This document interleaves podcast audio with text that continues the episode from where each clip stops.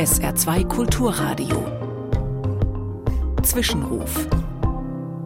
Von Anne Fennel, Evangelische Kirche.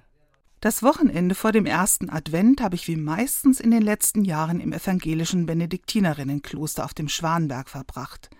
Es war ein kaltes Wochenende und am Samstagmorgen lag der erste Schnee. Den ganzen Tag hat es weitergeschneit.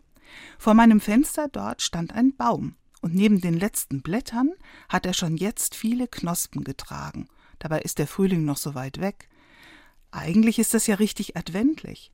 Der Baum bereitet sich auf die Ankunft des Frühlings vor, obwohl er ihn noch lange nicht spürt. Mit diesen Knospenansätzen erinnert mich der Baum daran, dass Glauben genau das ist, Hoffnung auf etwas, das ich noch nicht sehe, darauf vertrauen, dass es jemand gut mit mir meint. Für mich als Christin ist das Gott. Der Baum jedenfalls trotz dem Winter und seinem eisigen Griff. Er ist nicht lebensfern, seine Blätter hat er natürlich abgeworfen, denn erfrieren will er ja nicht, aber er resigniert nicht. Er erwartet den Frühling, auch wenn alle Zeichen auf Winter stehen. So möchte ich gerne durch meine persönlichen Wintererfahrungen gehen können, in froher adventlicher Erwartung, im festen Vertrauen darauf, dass Trauer und Leid nicht das letzte Wort haben.